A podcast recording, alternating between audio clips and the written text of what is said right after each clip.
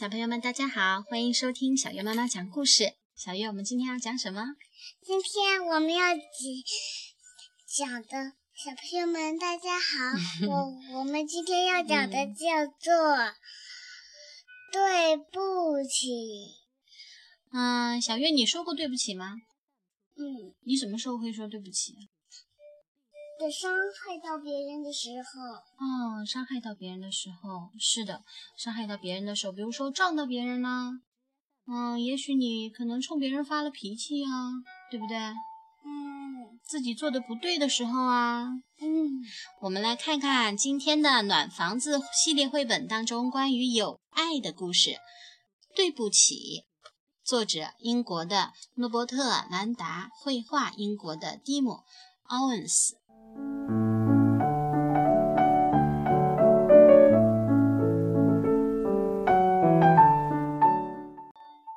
不起，小熊和小兔子是一对好朋友，他们相亲相爱，同住在一个温馨的小屋里。他们共用一间厨房，一块儿制作各种美味佳肴。小兔子会做香喷喷的酥炸蘑菇，小熊会做好吃的不得了的蜂蜜蛋糕。晚上，他们睡在双层床上。小兔子睡在下面，擅长攀爬的小熊睡在上面。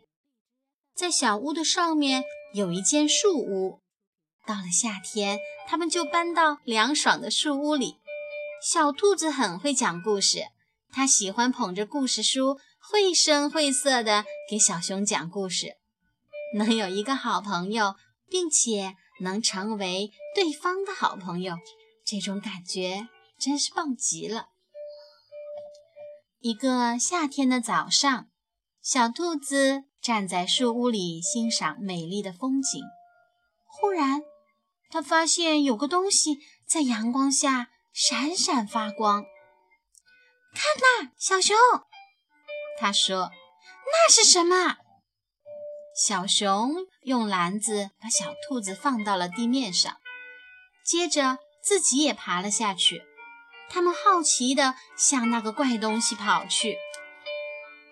小熊小心翼翼地凑近那个怪东西，仔细端详起来。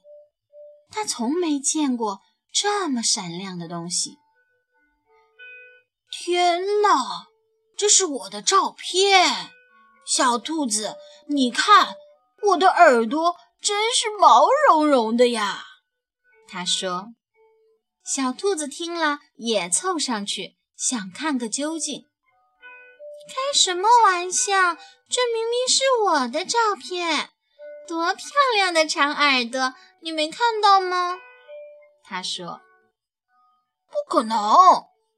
小熊抓起那个亮闪闪的怪东西说：“这明明是一对圆圆的、毛茸茸的小耳朵，这是我的照片。”小兔子不甘示弱，一下把那个怪东西夺了过来。他们拉拉扯扯，谁也不让谁。终于，刺啦一声，亮闪闪的怪东西被撕成了两半。小熊和小兔子各自抓着自己手里的那一半，怒气冲冲地走了。小兔子生气极了，它迈着大步，飞快地走回家，砰的一声关上了大门。它找来胶带，把那个亮闪闪的怪东西贴到墙上。看着照片里的自己，小兔子大声地赞叹：“多么漂亮、完美的长耳朵啊！”然后，小兔子早早的就爬上了床。宽敞的小屋里只有他一个人，他不知道除了睡觉还能干些什么。另外一边，生气的小熊爬上了树屋，也把自己抢到的那一半怪东西贴到了墙上。他坐在垫子上，对照片中的自己和头上那对毛茸茸的圆耳朵赞不绝口。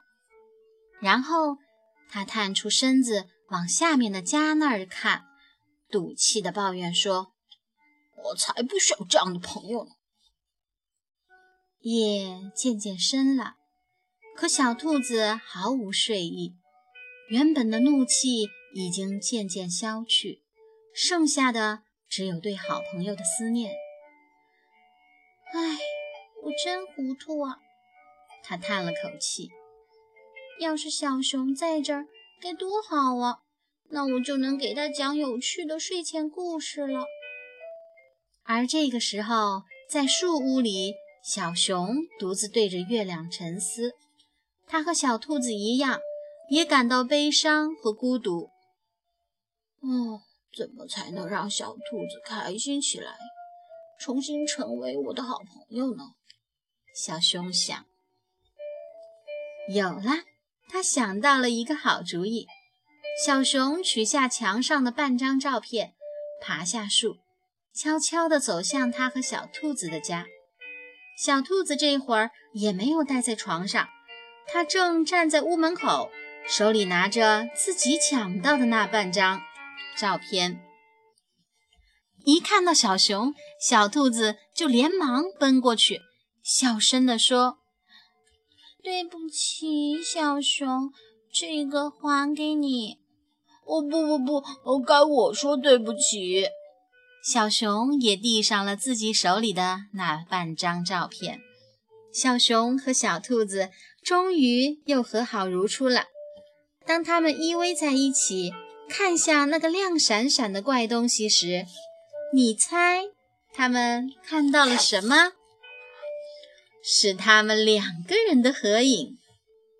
哦，太棒了！呵，太棒了！小熊和小兔子都开心极了。